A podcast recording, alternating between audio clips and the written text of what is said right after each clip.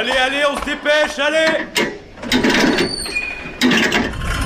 Vie étudiante et associative, c'est la grande voile. Écologie, Il y a pas de voile, abruti. Politique, culture et société, Immersion dans 10 secondes et parfois un soupçon de sport.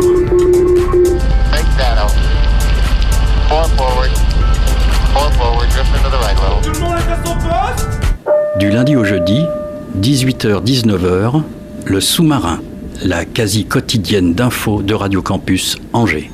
Il est 18h01 sur, sur les ondes de Radio Campus Angers. Bonsoir à toutes et à tous, bienvenue à bord du sous-marin. Au programme de ce soir, on accueille Jean Rousseau, ancien président d'Emmaüs France et d'Emmaüs International, qui viendra nous parler de l'inauguration des nouveaux ateliers de tri sur Angers le vendredi 12 mai à 10h. On parlera également d'économie circulaire avec lui ce soir.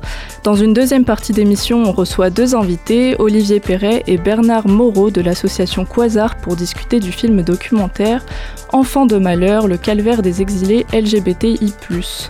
Comme tous les mercredis, vous aurez l'occasion d'écouter la chronique ciné d'Isabelle et pour terminer l'émission, c'est avec les Folies Angevines que nous avons rendez-vous. Radio Campus Angers en immersion dans le sous-marin, on est parti pour une heure ensemble.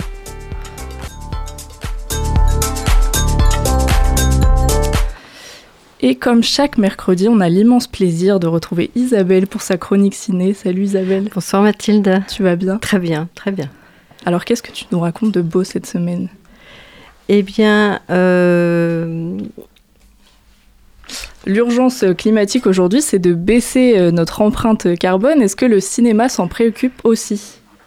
Alors oui, bien sûr, hein, mais euh, on commence à parler de décarboner le cinéma parce que ben, sont pointés du doigt des déplacements démesurés, des décors jetables, de la consommation de produits non recyclables, et puis également euh, d'autres choses. Et donc le tableau n'est pas très vert, hein, surtout quand on sait que seulement euh, 10% des films produits en France se soucient d'écologie.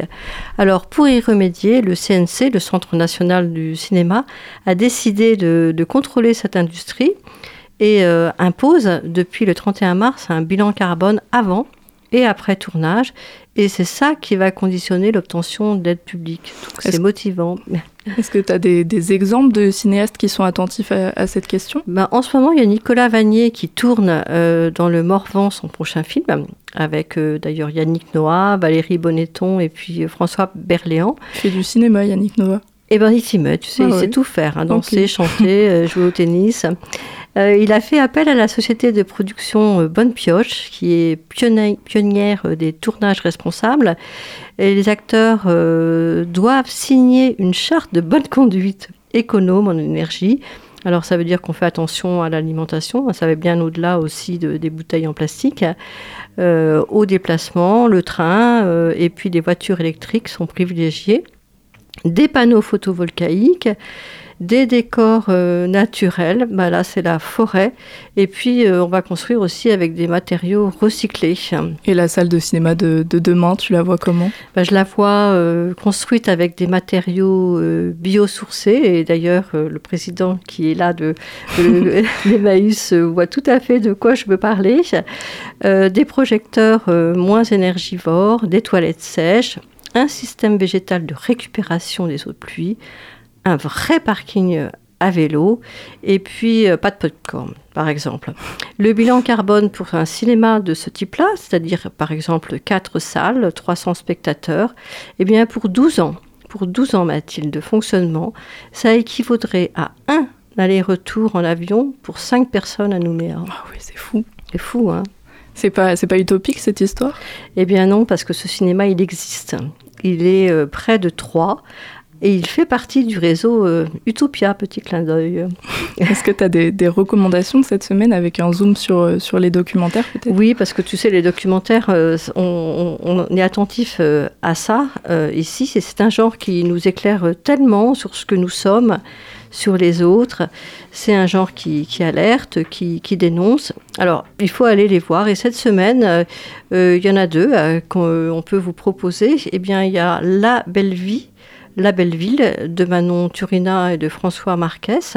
Ils sont partis faire le tour du monde et ils nous proposent une vision de la ville de demain. Je sais que c'est un sujet qui t'intéresse, Mathilde, la ville de demain. Tout à fait. Bientôt, hein, on aura des, des infos là-dessus, je crois. Euh, sur un reportage. Et puis, euh, c'est illustré de témoignages de spécialistes ou de simples citoyens comme toi et moi qui sont désireux de bâtir un avenir euh, plus sain et plus serein. Alors il y aura un autre documentaire sur l'Adamant de Nicolas, Nicolas Philibert, tourné sur, sur la péniche du même nom. Euh, c'est un centre de jour atypique qui accueille des adultes souffrant de troubles psychiques, c'est ça? Oui, c'est ça. Et ça, c'est le coup de cœur de, de Ciné Légende. On en ressort euh, bouleversé hein, par euh, ces tranches de vie bancales, racontées ou devinées. Et Nicolas Philibert, qui est vraiment un super documentariste, hein, il filme au plus près avec beaucoup de respect, d'humanité, aussi bien pour les patients hein, que constituent euh, les personnages qui sont dans ce film, mais aussi pour l'équipe des psychiatres qui les écoutent autrement. Et ça, c'est à voir au 400 coups aussi. Eh ben, merci beaucoup Isabelle pour ta chronique ciné. Et puis euh, j'ai cru comprendre que tu, que tu partais en vacances alors. Oui, mais là où il y aura une, salle de- une salle de cinéma, certainement. Et Donc ben, j'aurai te- des choses à vous dire euh, la semaine prochaine Super, encore. on se retrouve quand même la semaine prochaine. alors. Bonne semaine. Et ben, bonnes vacances et bonne semaine. 18h-19h, le sous-marin sur Radio Campus Angers. Avec moi dans le studio Jean Rousseau, ancien président d'Emmaüs France et d'Emmaüs International. Bonsoir. Bonsoir. Vous êtes euh, ici pour nous parler de l'inauguration des nouveaux ateliers Emmaüs à, Saint-Jean-de-Linière.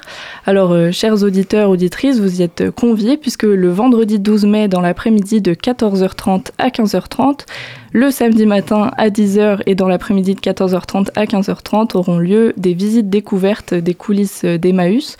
Le vendredi à 17h sera également or- organisé un débat autour de l'économie circulaire. Alors, euh, on pourrait définir l'économie circulaire comme un modèle de production et de consommation qui consiste à, partager, réutiliser, réparer, rénover et recycler les matériaux et les produits existants le plus longtemps possible. Euh, que pensez-vous de, cette définition? Est-ce que vous auriez quelque chose à ajouter? Bah, je pense qu'elle correspond à, à ce que tout le monde entend par ce concept. Nous, on y ajoute quelque chose d'autre à Emmaüs, c'est-à-dire que à côté de tout ça, il y a aussi tout le sens qu'on y donne. Euh, et pour nous, le sens, il est double, c'est celui de la sobriété. Nous sommes des adeptes euh, de la sobriété depuis longtemps, on ne vit pas richement à Emmaüs, et nos, nos donateurs sont pas non plus des gens riches forcément, et ceux qui fréquentent nos magasins non plus. Et puis le deuxième point qui est très important pour nous, c'est que c'est une mécanique chez, chez nous de solidarité, c'est ça qui compte en premier. L'écologie c'est bien, mais si c'est pour faire une société où les gens sont malheureux pour d'autres raisons qui sont l'injustice ou, ou la mise à l'écart, c'est pas une pas une société intéressante. Donc nous cet aspect-là, il est capital pour nous. La vraie économie ci- circulaire, elle est solidaire aussi. Alors le cœur de votre débat se fera à travers une question. Euh, quelle place pour le don et la solidarité dans l'économie circulaire? Euh, C'est quoi les problématiques de, la solidarité et du don dans l'économie euh, circulaire? Ben, pour nous, euh, à Emmaüs, il y a une histoire derrière tout ça qui a 70 ans. C'est-à-dire que euh, la récupération, la Chine, c'était le métier des plus pauvres depuis le Moyen Âge. Donc euh, quand on n'a plus rien, on fait les poubelles, on fait les décharges publiques, on fait du porte-à-porte et on ramasse des trucs. Bon, ça a beaucoup changé tout ça. Avec tout ce qu'on connaît sur les politiques publiques en matière de recyclage, avec aussi... euh, la surconsommation. Donc il y a vraiment des choses qui ont, été bouleversées dans, dans la façon dont la société fonctionne, dont nous on se trouve devant des montagnes de trucs. Euh, on est un peu précurseur dans la façon de les remettre dans le circuit, de les réparer et de les recycler correctement et non pas en broyant tout comme on le voit très souvent dans certaines installations industrielles. Euh, mais dans le même temps, euh, ça développe, et c'était plutôt ce boulot-là réservé aux plus pauvres, et en tout cas, c'était une sorte d'écosystème pour euh, tout un tas d'organisations charitables, certaines, ou des trocs dans les quartiers, entre gens pas très fortunés, familles modestes. Et puis, c'était le job pour nous à Emmaüs, un vrai métier, avec des compétences et un savoir-faire, et derrière tout un tas de solidarité. Ce qui change, c'est que la pression, euh, de la consommation et, aussi le fait de vouloir verdir ce qu'on fait pousse tout un tas de gens à vouloir euh, acheter d'occasion, ce qui est plutôt une bonne idée. Néanmoins, euh, cette vente d'occasion, elle assèche pour partie le marché du don si je peux dire, le marché du don, si, Oui. si toutefois cette expression n'est pas euh, paradoxale. Et donc, euh, on a vu, y compris des, grandes, des grands distributeurs, se lancer dans des rayons d'occasion. Pourquoi? Pas, pas parce qu'ils ont des convictions écologiques ou de solidarité, c'est pour faire du pognon. Pour surfer euh, Voilà. sur la tendance. Et donc, euh, il y a une tendance assez forte. Il y a aussi euh, le développement de la vente sur le web, avec toutes ces, toutes ces marketplaces qu'on connaît et qui font un gros dégât, hein, et qui pompent la crème, c'est-à-dire tout ce qui a encore un peu de valeur, au détriment de ce qu'on fait nous, euh, qui est une récupération générale. Alors ça, on en parlera euh, tout à l'heure. Euh, Est-ce qu'il y a trop de dons, mais pas assez de gens pour faire des, des traitements, par exemple, ou, ou pas? Ah bah, il y a beaucoup de dons, ça c'est sûr, en quantité. Euh, on, on a beaucoup de personnes accueillies à Emmaüs, hein, à Angers, on est 60, et on a un nombre de bénévoles considérable, il y a plus d'une centaine de personnes, et avec des gens qui sont prêts à tout faire, qui savent tout faire, conduire des véhicules, trier des fringues, euh, réparer des tondeuses, des vélos, mais on, pourrait faire beaucoup mieux encore. On pourrait euh, faire de la menuiserie beaucoup plus qu'on en fait, on pourrait euh, réparer des cycles plus qu'on en fait. Enfin, il y a, des montagnes. Et puis, on, pourrait se lancer dans des activités qu'on n'a pas le temps de faire aujourd'hui. Euh, par exemple, on pourrait euh, récupérer des matériaux et puis plus les valoriser ou les préparer. On récupère des, matériaux chez quelqu'un qui change sa douche, par exemple, ou sa salle de bain. Euh, ça mériterait d'être creusé un peu, un système comme ça, ce qu'on appelle les matériothèques. Ça existe ailleurs, et d'ailleurs à Emmaüs. Donc il y a plein de choses à imaginer. Et l'économie circulaire, est-ce que c'est quelque chose qui est particulièrement développé à Angers, ou est-ce qu'au contraire, euh, c'est ça l'est pas tellement? Pour, pour, euh, en dehors d'Emmaüs, vous voulez dire Oui, en dehors des Maïs. Ah oui, euh, c'est quelque chose qui est, qui est assez avancé à Emmaüs. Je, rappelle quand même que euh, la ville d'Angers était en avance sur ces choses-là. C'est la, la ville qui a eu- une des premières villes de France qui a eu un agenda euh, vert. Faut pas oublier ça, il y a 20 ans. Nous, on a démarré une recyclerie il y a 20 ans, alors que c'était un ovni, cette affaire-là, personne ne savait ce que c'était. Et on a été accompagné, très encouragé par la mairie d'Angers à l'époque, qui voyait là un, un moyen important, évidemment, de soutenir euh, l'action sociale qui est la nôtre, mais en même temps de développer toute cette pédagogie auprès des citoyens avec le réseau des déchetteries et cette recyclerie où on gaspille le moins possible. Alors que dans une déchetterie, boum, on balance tout dans les. On, jette balance tout, tout. et on réfléchit Alors pas que trop. chez nous, on, on- on jette vraiment le minimum, quoi. Comment, euh, comment rendre rentable et attrayant pour le consommateur des objets, euh, des vêtements qui ont été euh, donnés à l'origine puis qui sont finalement euh, revendus? Ah ben, il faut d'abord faire un tri très soigneux, ce qui, ce qui fait que n'importe qui ne, peut pas trier des vêtements. Il faut d'abord regarder euh, l'état général, la marque évidemment, euh, la qualité du produit. Hein. Euh, je vous fais pas de dessin, mais aujourd'hui, la, fringue, pour, on en tire peut-être 7-8% de, de, encore présentable et qui présente quelques intérêts en termes de qualité. Le reste, c'est de la fringue qui vient de, de l'extrême-orient et, et qui est même à peine recyclable, puisque ce sont des fibres mélangées, à, à la différence de ce qu'on avait il y a 30 ans, avec du coton, euh, de la laine, des choses comme ça. Donc il y a, il y a un désastre écologique absolu. Enfin, je vous apprends rien, hein, c'est très, très connu, sans parler des conséquences sociales euh, qui sont catastrophiques hein, sur la production. euh, Oui, il y a une vraie chute dans la, dans la qualité de- des vêtements au- ah aujourd'hui. oui, mais c'est très ancien ça déjà. Alors nous, on fait tout ce qu'on peut pour euh, remettre sur le marché. On met aussi des choses, on ne garde pas tout pour nous, on, met sur le marché à l'étranger. On donne à nos collègues euh, d'Emmaüs partout dans le monde. On est dans 40 pays qui euh, alimentent leurs propres magasins. Ça veut dire que les dons que vous nous faites, ils sont aussi utiles à nos collègues loin d'ici pour créer du boulot, pour euh, servir des gens qui n'ont pas de sous pour aller acheter des ou se faire faire des fringues chez le tailleur. hein. En Afrique, c'est comme ça. Euh, on, fait, toutes ces choses-là et puis on, on est très content de ça parce que en fait ça, diminue beaucoup les, les, résidus qui après finissent en incinération. Et puis il faut pas l'oublier aussi, il y a toute une partie du textile qui peut être euh, utile pour faire de l'essuyage industriel, les cotons par exemple. Et puis on a mis au point et on fabrique, on, on a conçu, fabriqué et on vend un, isolant pour le bâtiment qui s'appelle le métis, euh, qui est composé de coton et de nylon. D'accord, c'est fou. Euh, alors euh, aujourd'hui, enfin on en parlait tout à l'heure, mais aujourd'hui avec euh, l'émergence de, de, plateformes de, de, revente de vêtements, euh, de nombreux Français décident de vendre leurs vêtements plutôt que de les donner. Je pense au Bon Coin, à Vinted par exemple. Est-ce que vous pensez qu'à long terme ça puisse impacter des, des, enseignes de dons comme, comme la vôtre? Ah bah ça impacte déjà, hum, certainement. Et pas, quel, pas quel, impact ça a concrètement aujourd'hui? Est-ce qu'on enfin, on en voit déjà la couleur et, et quel, quel, qu'est-ce que vous y voyez vous? Ben, on y voit une, une, un prélèvement sur la qualité. Hein, C'est-à-dire que les, choses qui nous sont données sont toujours là. Hein. On a quand même une grande notoriété à Emmaüs, puis on n'est pas les seuls. Hein. Il y a d'autres associations euh, qui sont très, comme à Angers, à Pivette par exemple, qui sont très connues, euh, qui ramassent encore. Mais je pense que tout ce qui est vendu et qui n'est donc plus donné, pour la solidarité ou pour euh, soutenir l'insertion, l'emploi, dans le cas d'Apivette, par exemple. Euh, euh, c'est des, des, matières qui, qui, sont plus chez nous, et donc c'est des revenus qu'on n'aura pas, vous voyez D'ailleurs, Emmaüs a, a lancé une, une, campagne de vêtements euh, avec un slogan Si tu ne le portes pas, donne-le. En réponse au slogan de Vinted Si tu ne le portes plus, vends-le. Oui, c'est un slogan ça. significatif euh, sur l'état d'esprit de notre consommation aussi aujourd'hui. Ben oui, je pense. Parce que euh, c'est pour le secteur de la récup comme pour le reste.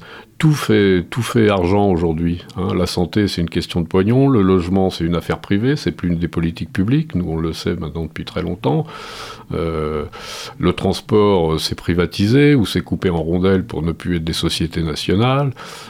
Enfin, euh, voilà, on, on, on, raisonne que par euh, le profit qu'on peut en tirer, soit en tant qu'organe économique, pour des, entreprises, des, structures importantes, ou pour les particuliers. Bon, alors ça peut se comprendre aussi. Hein. On sait que les gens euh, ont des budgets très contraints, avec des salaires euh, minables souvent, hein, alors qu'ils travaillent. Euh, parfois durement, et donc ils sont aussi très attentifs à la gestion de leur budget. On garde quand même l'essentiel qui est de pouvoir se nourrir ou, ou d'habiller ses enfants, par exemple. Mais on ne va pas aller dépenser comme on a pu le faire à une certaine époque, même dans des vêtements pas chers. Euh, ben on, on, vend ou on achète d'occasion. Il y a une espèce de circuit qui s'installe, qui demande un peu de travail. Il hein, faut, faut pas faire n'importe quoi non plus sur les plateformes. Ce qu'on voit parfois, il y a quelques petites. Euh, euh, contestations hein, sur le fonctionnement des plateformes. Vous mais pensez il y a... à quoi? Bah, il y a des choses qui sont, qui sont, il y a des gens qui vendent des choses euh, alors qu'on essaie de présenter des beaux objets, enfin, oui. ou des vêtements de qualité, puis on, on reçoit les trucs, euh, c'est naze quoi. Ou c'est taché, ou bon, c'est désagréable quoi. Je pense pour ceux qui sont à faire de la vente de cette, cette façon-là, c'est très embêtant. Alors pour rappel, le, le 12 mai, ça va être l'inauguration de, vos nouveaux ateliers de tri. Ça va faire 5 ans que vous y réfléchissez, plus d'un an que les travaux ont commencé. Euh, C'était quoi l'origine de, ce projet-là? Bah, C'est-à-dire qu'à Emmaüs, on a trois, lieux pour... Euh, on vit sur place, les compagnons habitent sur place. On a des lieux de vente qui sont très connus du public. Et puis, il y a euh, les ateliers, c'est-à-dire là où on stocke tout ce qu'on ramasse euh, où on le trie, où on le, on le vérifie, on le remet en état s'il y a besoin, etc. Bon, on a fait des campagnes pour réhabiliter nos logements, c'est quand même par là qu'il faut commencer, pour que les gens euh, soient bien installés. On a vu aussi que nos magasins étaient vieillissants, pas trop bien agentés, donc on a fait aussi toute cette rénovation. Et la dernière étape, c'est l'outil de travail, c'est-à-dire qu'on a maintenant des locaux plus vastes, plus concentrés, plus organisés, euh, mieux équipés aussi, euh, aussi, puisqu'on se chauffe au bois depuis 20 ans, c'est pas nouveau, mais on a mis des panneaux solaires, euh, on, fait, on a une pompe à chaleur, enfin on a, tout mis sur la table pour faire euh, au mieux de ce qu'on sait faire à partir de la récupération Emmaüs. Depuis deux ans, on récupère euh, des matériaux de toutes sortes dans les démolitions organisées par les pouvoirs publics, les entreprises ou des, des collectivités. Hein. Et donc, on a récupéré des pièces de charpente, on a récupéré des, des, portes et des fenêtres, euh, un plancher de, de salle de sport, euh, enfin tout, tout, un tas de trucs qui nous ont permis d'équiper ce bâtiment qui était nu, en fait, et qu'il a fallu. Euh, et donc, c'est vraiment très intéressant. Alors, il faut un architecte qui s'intéresse à ça, et c'était le cas, qui soit compétent. Et puis, il faut décider les entreprises, c'est un peu innovant pour elles. On travaille avec des matériaux neufs, c'est assez facile, alors qu'avec du vieux, il faut s'adapter, il faut essayer de trouver les bonnes formules. C'est stimulant, si vous voulez. Et puis en même temps, on a utilisé des matériaux comme la paille, comme le métis dont j'ai parlé. On a, une construction qui est vraiment exemplaire et en même temps qui va être un lieu de travail euh, super. C'est un projet qui est complètement en lien avec la transition énergétique. C'est dans l'ADN d'Emmaüs de, promouvoir euh, cette transition énergétique. Euh, il y a d'ailleurs un nouveau défi euh, d'Emmaüs, pardon, c'est Graines d'Emmaüs, une ferme maraîchère. Le but de ce projet, c'était d'aménager un jardin maraîcher tout en créant de l'emploi. à qui vous destinez ces, ces produits-là? Alors, c'est on a, on a cette chance que ceux qui ont acquis la propriété où on est euh, à l'extérieur de la ville, ils ont, ils ont, ils ont vu euh, euh, grand, ils ont eu une chance de trouver 8 hectares, donc on a ah longtemps, on, a, on en utilise une partie pour nos constructions, mais il y a toute une partie qu'on a longtemps louée à, à des paysans voisins. Et au bout d'un moment, on s'est dit que ça pouvait être intéressant de nous aussi de nous y mettre avec un peu de compétences, euh, d'abord parce qu'on est nombreux, il faut manger, donc on peut produire euh, des légumes euh, en quantité. on avait fait aussi des campagnes de plantation hein, depuis longtemps, depuis les débuts d'ailleurs. On a, vraiment un bel endroit maintenant avec des arbres, etc. Et puis ce jardin, il permet de créer quelques postes de travail pour des gens qui veulent apprendre. On a beaucoup de bénévoles qui sont venus aussi, qui seraient peut-être pas venus pour trier des casseroles ou des chemises, mais qui sont vraiment passionnés pour venir nous aider à apprendre euh, de planter sous serre, on a un arrosage automatique, enfin c'est très intéressant. Et puis on, prépare des paniers qu'on peut mettre à disposition euh, de nos clients quand il y a des quantités importantes. Et puis aussi on en donne euh, à des associations qui, je pense au Resto du Cœur par exemple, ils viennent régulièrement chercher le jour même des choses qu'on leur a préparées la veille par exemple pour distribuer aux personnes en difficulté. Alors pour terminer, puisque le temps file un petit peu, euh, lors de, cette journée, le, 12 mai, on pourra également retrouver un, stand pour ceux qui, souhaiteraient devenir bénévoles à Emmaüs. Quand on veut devenir euh, bénévole, si moi par exemple je veux, devenir, euh, je, veux le devenir, comment ça se passe? Quelle, est la marche à suivre? Eh bien, on a ce qu'on appelle des amis à Emmaüs. Hein. Les, les, bénévoles chez nous, on appelle ça des amis. Et donc, il y a quelques amis qu'on appelle des amis relais. C'est eux qui ont cette, connaissance de l'association et qui accueillent les, personnes qui, veulent connaître Emmaüs. Donc on leur présente la structure, on leur fait visiter et puis on leur propose une première euh, immersion en fonction de ce qu'elles sont capables, du temps dont elles disposent, euh, enfin voilà. Et puis après, si ça match, euh, allons-y. Donc ça peut être pour certains une fois tous les 15 jours, pour certains ils viennent deux, fois, deux fois par semaine, puis il y en a on les voit tous les jours. Eh ben, merci beaucoup euh, Jean Rousseau pour cet échange et n'oubliez pas, chers auditeurs et auditrices, l'inauguration des nouveaux ateliers, ça se passe les vendredis 12 et samedi 13 mai. Euh, est-ce qu'il faut réserver sur Internet? Je ne pense pas, mais c'est vrai que les gens connaissent très bien notre magasin, mais c'est très rare qu'on ouvre euh, les coulisses, comme vous avez dit. Et donc, c'est l'occasion ou jamais de venir voir comment tout ce qui est présenté en magasin, comment on s'y est préparé. Pour La fourmilière. Voilà, exactement tout de suite une petite pause musicale sur le centre FM. On se retrouve juste après ça.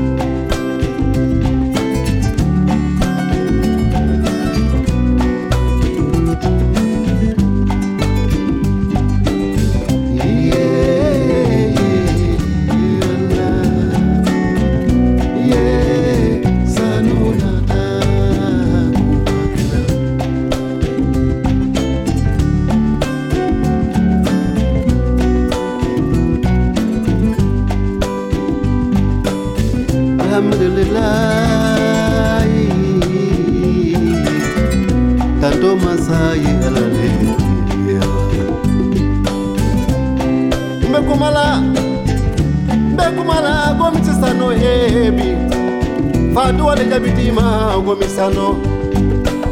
Naduwa le jabitima bembaduwa le jabitima gomi bengiduwa le jabitima gomima bitenimsaladiyala bitele bora ibora modo sanorobi bitele bora memuna daliro balebana sontima frafili sontima gomisano.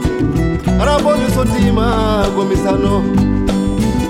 Sadutigi gomisi hakilitigi gomisi mogotigi gomisi salamaleka binamakende ala.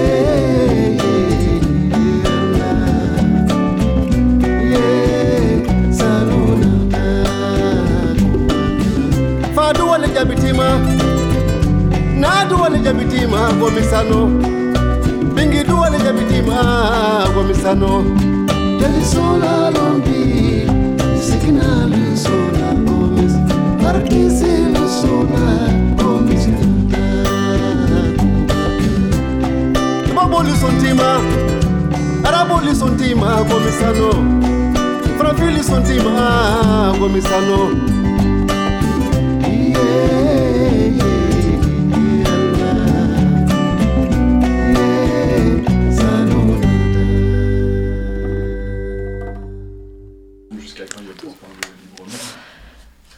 18h28, vous êtes toujours à bord du sous-marin. On vient d'écouter euh, Sano de Kimi Djabaté. 18h-19h, le sous-marin sur Radio Campus Angers. J'accueille désormais deux invités, Olivier Perret, étudiant et membre de l'association des Ucolos, ainsi que Bernard Moreau, porte-parole de l'association Quasar, le centre LGBTI d'Angers, euh, également euh, référent du groupe Droit d'asile de l'association. Bonsoir à tous les deux. Bonsoir. Bonsoir. Euh, alors le vendredi 3 mai à 18h aura lieu une, projection euh, du documentaire Enfants de, malheur, le calvaire des exilés LGBTI+, réalisé par Arnaud Villemin à l'amphithéâtre Fauvel de l'Université catholique de l'Ouest. C'est un documentaire autour de, l'immigration de, survie liée à, l'homophobie et aux condamnations pénales de l'homosexualité dans, certains pays du monde. Euh, le documentaire date de 2019. Qu'est-ce qui vous a intéressé dans le fait de rediffuser ce, film? Alors, euh, moi là-bas, je l'avais vu du coup l'année dernière. Euh, alors peut-être sur la description, tu pourras revenir dessus, parce que sur l'affiche, il y avait quelques petites informations que j'avais mis en pensant que c'était à peu près ça, mais ça va être repris derrière. Ah, finalement. en fait, ce film, moi je l'avais vu ouais, il y a à peu près un an. Et ce qui m'avait marqué, c'était qu'on pouvait difficilement ressortir de ce film-là en se disant euh, on choisit son homosexualité ou, ou euh, l'homosexualité est une mode. Euh, ce qu'on peut entendre dans certains courants conservateurs. Et donc, moi, j'étais sorti de ce film-là en me disant mais ce film est fort parce qu'il arrive vraiment à déconstruire cette vision-là ou ce, ce, schéma de pensée-là. Et voilà, donc je me suis dit ce serait vraiment chouette de pouvoir le proposer aux étudiants de l'Université catholique de l'Ouest. Vous avez quelque chose à ajouter? Euh, c'est une très bonne initiative que je, je, je salue parce que c'est vrai que c'est important. Le, le, film euh, en lui-même, ce sont en fait trois témoignages croisés de personnes qui ont quitté leur pays parce qu'elles étaient persécutées dans leur pays en raison de leur orientation sexuelle. Elles sont arrivées en France, à Angers, et nous, dans l'association, depuis déjà pas mal de temps, on accompagne ces personnes-là, on les accueille, on les accompagne dans leur procédure de demande d'asile. Aujourd'hui, toutes les trois ont leur statut. Et donc le film, euh, il y a donc une femme et deux hommes venant de trois pays différents, avec euh, bah, des points communs, ce sont les persécutions en raison de l'orientation sexuelle, mais d'un autre côté, euh, il y a aussi des différences, donc selon les personnes, différences sociales, également dans la façon de pouvoir arriver jusqu'en France. Pour l'une des personnes, bon, elle a vécu un drame avec son compagnon en, traversant donc en traversant le euh, l'Atlantique. Comment, comment, euh, comment s'est fait la, rencontre euh, avec le, réalisateur?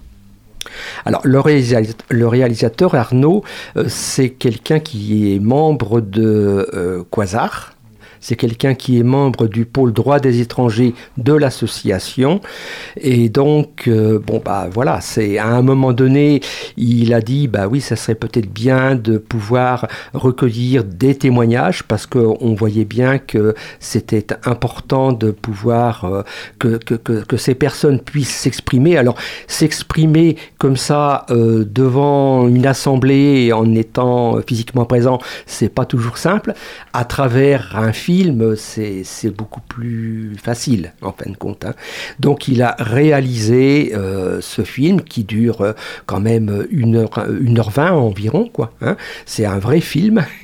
Et donc, euh, partout où on l'a passé, dans différentes villes de France, hein, jusque dans le sud de la France, les gens, c'est vrai, sont très marqués par, par ce film vous avez eu des retours déjà? On a eu des retours, euh, bien sûr, et c'est vrai que euh, c'est une découverte pour beaucoup de personnes, euh, la réalité de ce que vivent les personnes LGBT dans beaucoup de pays, malheureusement encore aujourd'hui, hein, les, les, persécutions, et puis aussi la réalité du parcours de demandeurs et demandeuses d'asile qui n'est pas simple également, parce que même en France, c'est pas toujours facile. Dans ce documentaire, ce sont des réfugiés euh, d'Afrique de l'Ouest que l'on que l'on suit à l'image, euh, un endroit où, l'homosexualité est condamnée par la justice comme étant un crime. Alors oui, alors c'est effectivement, il y a euh, des législations donc qui condamnent les relations homosexuelles dans certains pays, pas dans tous. Mais là, il faut faire attention. C'est par exemple en Afrique, il y a, euh, je, vais prendre un exemple très précis. Le Cameroun, 5 euh, ans de prison, c'est pénalisé. La République démocratique du Congo, pays voisin, ils ont une frontière commune. Il n'y a pas de législation qui euh, donc sanctionne les relations homosexuelles. Or, les personnes LGBT en République démocratique du Congo sont tout autant persécutées qu'au Cameroun. C'est-à-dire que ce sont des pays où la législation quelle qu'elle soit, qu'elle soit, comment dirais-je, euh, qu'elle pénalise ou pas, bah, le, résultat il est le même. Le premier lieu de danger pour ces personnes, c'est leur famille, c'est l'entourage, c'est le quartier, c'est la société en général. Et comment on explique ça On explique plutôt par le, la, religion qui est omniprésente ou c'est aussi euh, d'autres euh, facteurs? Alors la, la, religion joue un rôle. Il y a, bah oui, c'est culturel, c'est euh, social. Bon, alors évidemment, dans ces pays, on a aussi un pouvoir politique qui euh, encourage en tous les cas, ou en tous les cas ne, ne, va pas intervenir pour protéger, hein, bien sûr, mais euh, c'est euh, bon,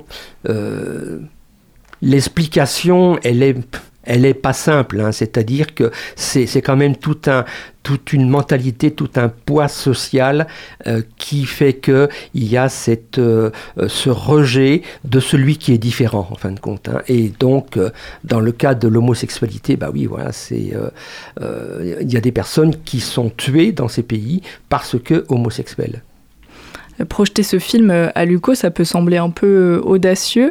Pourquoi avoir choisi d'organiser cette séance-là dans l'enceinte de l'Université catholique de l'Ouest? Olivier Perret, peut-être que vous pouvez répondre. bah déjà, je suis étudiant à l'Université catholique de l'Ouest, donc pour moi, ça me paraissait évident de d'essayer de, le proposer dans l'université dans laquelle je suis.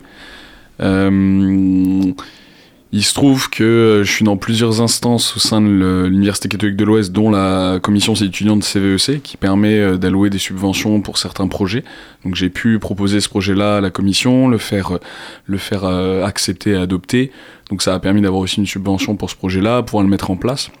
Pour moi, c'était important parce que même si on sait très bien qu'il y a beaucoup d'étudiants de l'Université catholique de l'Ouest qui ne sont pas catholiques, il y en a qui sont catholiques, donc qui sont quand même aussi dans une, dans une religion qui a un certain regard sur, euh, sur, sur ces questions-là. Donc pour moi, c'était aussi important de pouvoir euh, bah, aborder cette thématique de, de, de l'homophobie, parce que le film parle de ça, vraiment de l'homophobie, euh, au sein de l'Université catholique de l'Ouest, et je suis ravi que la direction ait accepté de, de me soutenir dans, dans ce projet-là.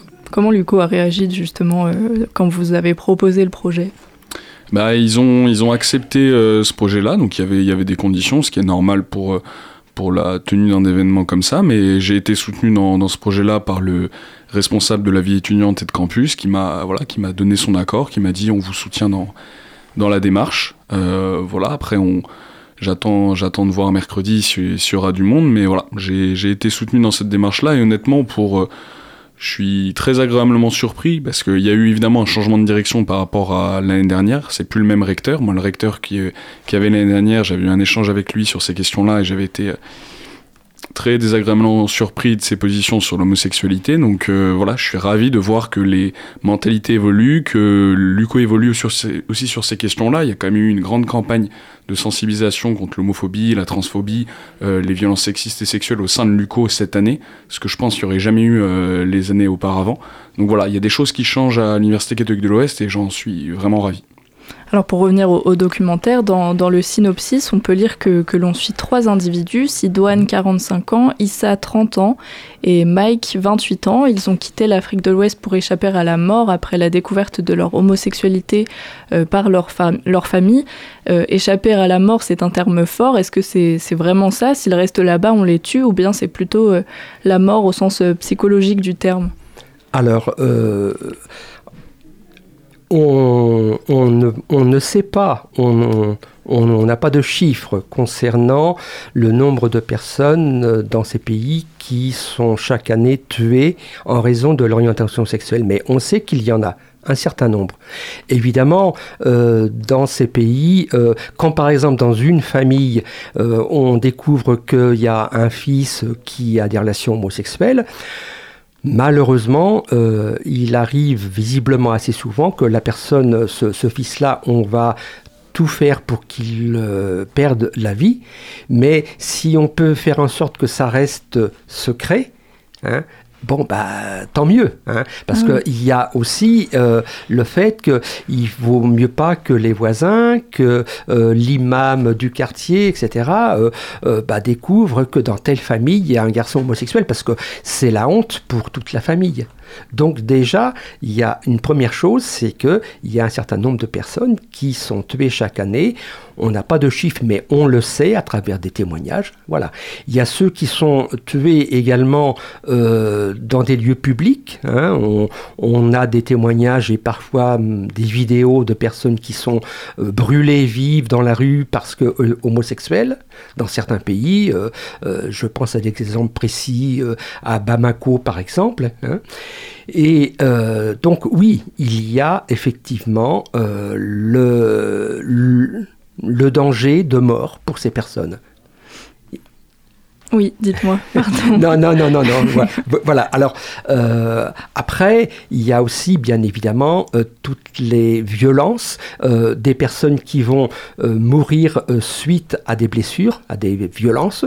On a assez souvent des personnes qui arrivent ici et puis qui vont dire bah oui euh, mon compagnon euh, ou ma compagne euh, si c'est une demandeuse d'asile elle est, elle, elle est morte, hein, elle, a pas, mais elle est morte à l'hôpital ou elle est morte dans, dans, la rue suite aux blessures qu'elle a subies. D'ailleurs, dans, dans, dans, le film, dans le film, il y a un témoignage dans ce sens. hein. Voilà, donc oui, échapper à la mort, effectivement. C'est le cas, pour euh, un certain nombre d'entre eux. Et encore une fois, euh, on a en France et dans les pays européens que ceux qui arrivent, ceux qui ont les moyens de pouvoir quitter leur pays, moyens euh, financiers ou à travers des relations, etc. Mais il y en a combien qui restent dans le pays et qui subissent des violences ou qui sont traqués et qui vont vivre pendant des années euh, cachés parce qu'elles ne peuvent pas quitter le pays? Et là, voilà, on n'a pas de chiffres, bien sûr. hein. Il y a, certains, il y a cer- certaines personnes qui quittent euh, leur pays et qui, laissent, euh, qui, qui se voient obligées de, de, de laisser leurs enfants, leur famille. Bien sûr, aussi, tout à fait. Oui, oui, oui, oui, c'est tout à fait. Alors, parfois, euh, si elles arrivent ici en France, qu'elles obtiennent leur statut, malheureusement, tout le monde n'obtient pas le statut, ça c'est une autre question, mais euh, pour celles qui obtiennent le statut, euh, parfois, elles peuvent après faire venir leurs enfants en France. On, on a des cas précis euh, où elles ont pu faire venir les euh, enfants. Alors aujourd'hui, euh, en France, les, les processus de, de demande d'asile sont longs et rudes. On a cru le comprendre entre les lignes. Oui. Euh, Qu'est-ce qui fait que c'est c'est si complexe? Alors, ce qui est complexe, c'est que, bon, voilà, on a affaire euh, d'une part à une administration qui euh, ne fait rien pour simplifier les choses, qui complexifie beaucoup. Euh, on a des conditions matérielles d'accueil des, demandeurs d'asile qui sont assez souvent déplorables. Il y en a un certain nombre qui, qui sont à la rue, qui dorment dans la rue, hein, alors que légalement, euh, l'État français devrait tous les euh, loger au moins le temps de la procédure. On a des personnes qui malgré tout n'obtiennent pas le statut alors qu'on est convaincu qu'elles ont dit la vérité. Mais euh, bah c'est l'arbitraire hein, de toute façon, voilà quoi. hein. Là où les personnes qui vont décider d'accorder ou pas le statut, elles le font en fonction, elles, de ce qu'elles pensent, en fonction de leur euh, avis concernant euh, l'homosexualité. Il peut y avoir des personnes euh, homophobes, hein, évidemment quoi. Donc voilà, c'est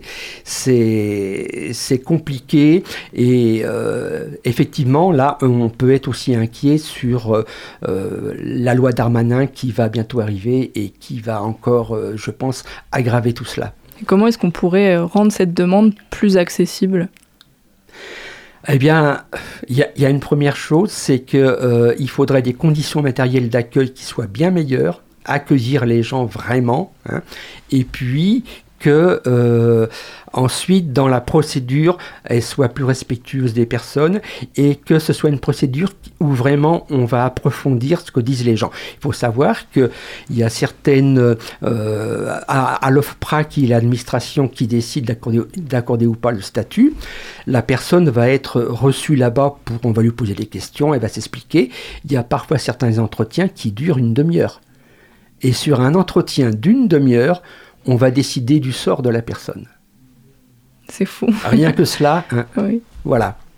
Euh, Bernard Moreau, je, je le rappelle, vous êtes référent du groupe droit d'asile de l'association Quasar. Est-ce que, est-ce que vous recevez beaucoup d'exilés à Quasar? On en reçoit régulièrement, euh, oui. euh, on est de- depuis qu'on a depuis qu'on accompagne des demandeurs d'asile, ça fait à peu près 11 ans. On est à plus de 480, presque 500 personnes que nous avons Ah oui. accueillies. Alors euh, tout compris, certaines n'ont pas été jusqu'à une demande d'asile, mais la très grande majorité, euh, il doit y avoir plus de 200 personnes au moins qui ont eu leur statut avec nous, quoi. hein. Et encore tout récemment, hier.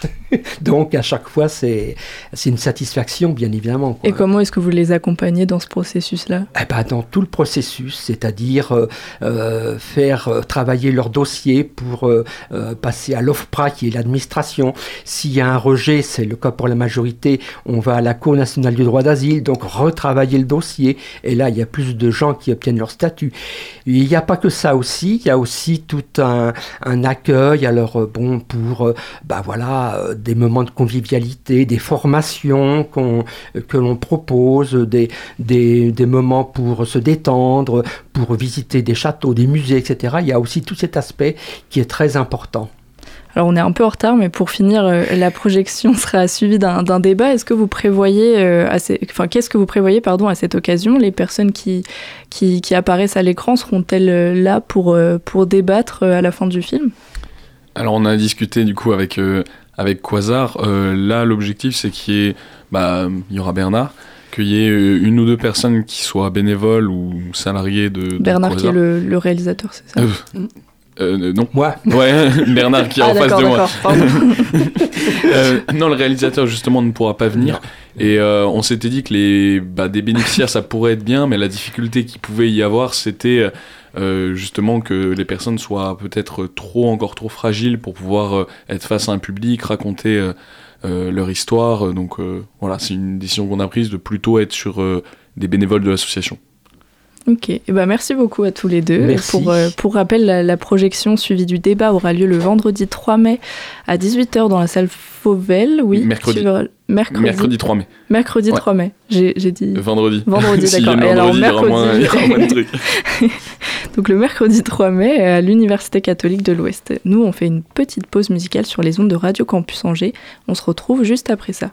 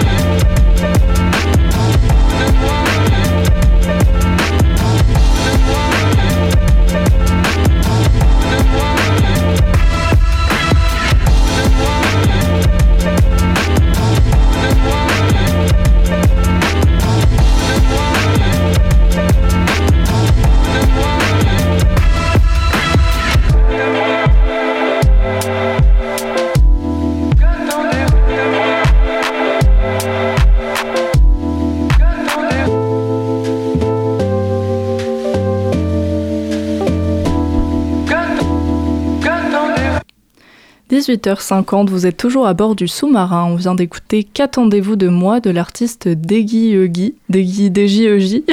Hugo, peut-être? Tu... Deji Eugi Deji Ojai. Deji Eugi.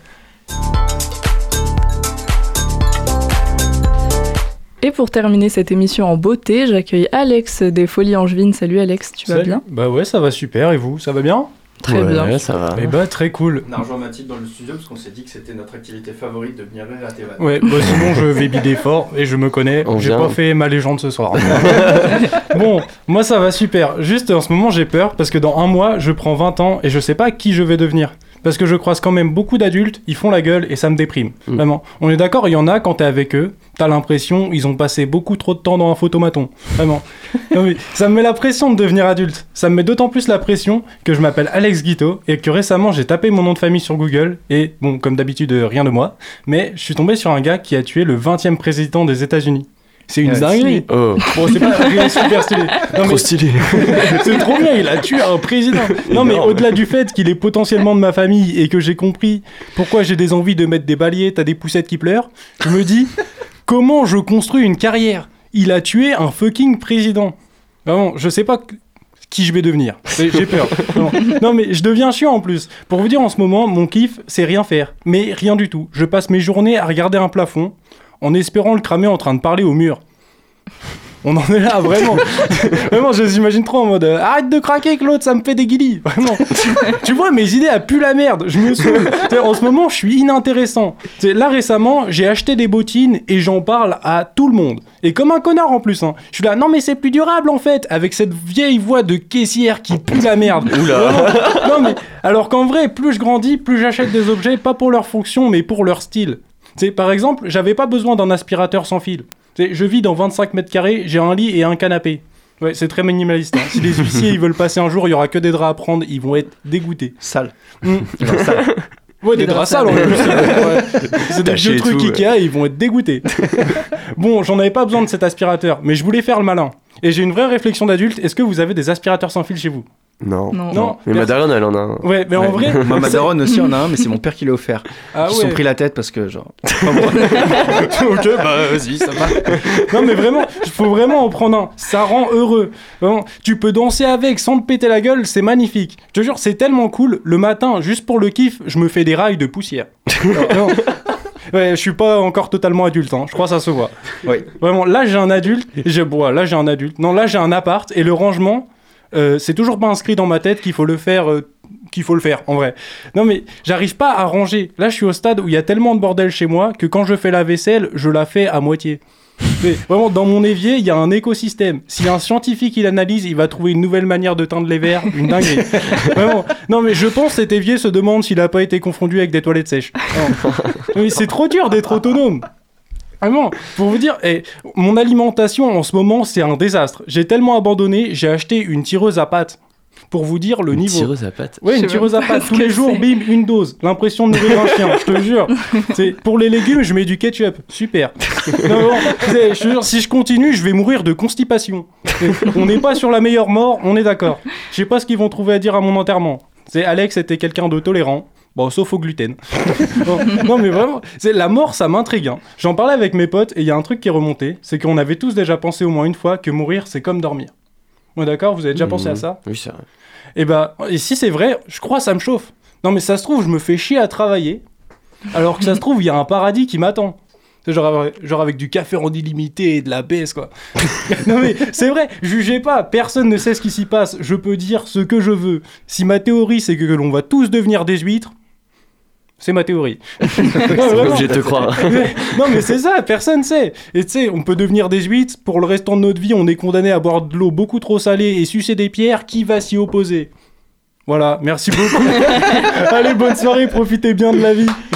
Merci beaucoup Alex pour ta chronique et pas trop de bides, ça va? Bon, si. Quel- Quelques-uns quand même. douze, quand même, bon. quelques-uns, ouais. On est là pour apprendre, on progresse tous ensemble. Bien C'est sûr. Radio Campus. Mm. Auditoris, n'oubliez pas que votre radio préférée, Radio Campus Angers, fête ses 20 ans. Radio Campus Angers fête ses 20 ans. Radio Campus Angers fête ses 20 ans. Radio Campus Angers fête ses 20 ans. Radio Campus Angers fête ses 20 ans. Radio Campus Angers fête ses 20 ans. L'équipe du 103 FM se réunit pour vous ravir les tympans et vous faire bouger les guibolles. Au Jokers Pub, au bar du quai, au Héron Carré et à la plaine événementielle Saint-Serge. Plus de 20 heures de musique gratuite, un concert et plus de 10 DJ sets pour vous faire danser et répandre les bonnes ondes. Alors, du 11 au 14 mai, venez danser, découvrez-nous, Rejoignez-nous. rejoignez-nous. Pour plus d'informations, rendez-vous sur nos réseaux sociaux et surtout, n'oubliez pas, Les bonnes ondes, Les bonnes ondes, Les bonnes ondes, c'est pour tout le monde. c'est pour tout le c'est monde. pour tout le monde.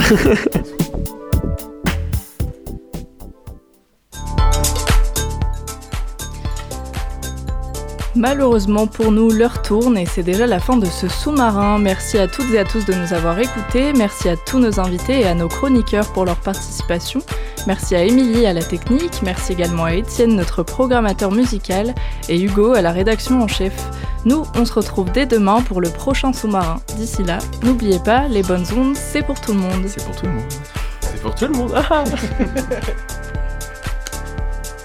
Retrouvez le sous-marin en podcast sur toutes les plateformes et sur le www.radiocampusangers.com.